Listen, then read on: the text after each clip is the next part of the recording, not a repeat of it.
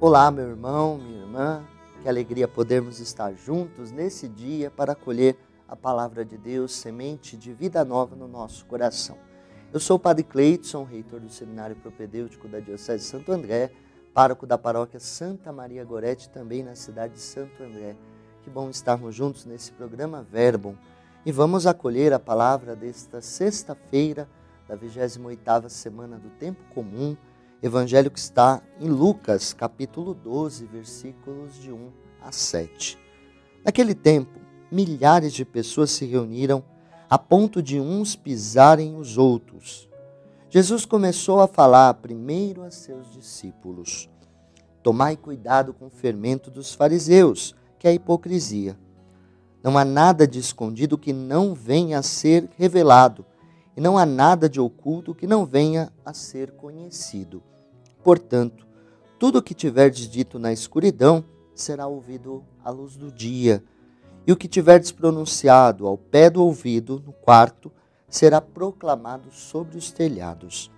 Pois bem, meus amigos, eu vos digo: não tenhais medo daqueles que matam o corpo, não podendo fazer mais do que isto. Vou mostrar-vos a quem deveis temer temei aquele que, depois de tirar a vida, tem o poder de lançar-vos no inferno. Sim, eu vos digo, a este temei. Não se vendem cinco pardais por uma pequena quantia? No entanto, nenhum deles é esquecido por Deus. Até mesmo os cabelos de vossa cabeça estão todos contados.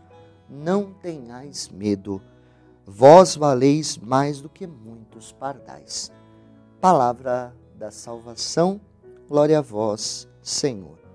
Jesus recomenda a cada um de nós que tenhamos o cuidado necessário para que a graça que nós acolhemos do Senhor possa produzir frutos. Não viver a hipocrisia, ou seja, essa distância que há entre o que se crê e o que se vive.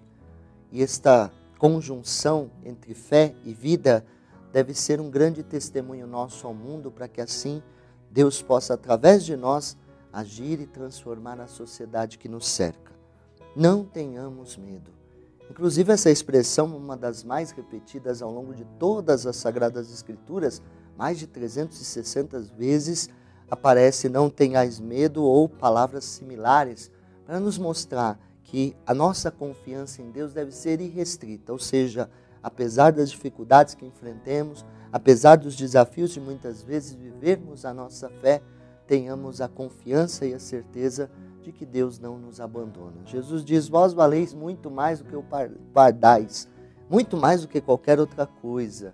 Deus por nós tem um amor infinito e esse amor que por nós entrega o seu Filho na cruz e que se revela caminho de salvação. Portanto, não tenhamos medo, mas que possamos viver com alegria esta palavra que Deus nos concede. E assim produzir os frutos que o Senhor espera no testemunho aos nossos irmãos e irmãs. Elevemos ao Senhor então a nossa prece, nossa oração, para que cada vez mais a nossa confiança seja fortalecida e assim elevemos a Deus sempre o nosso coração.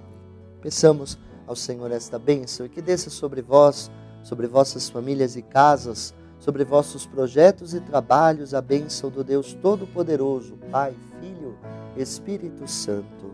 Amém. Deus abençoe.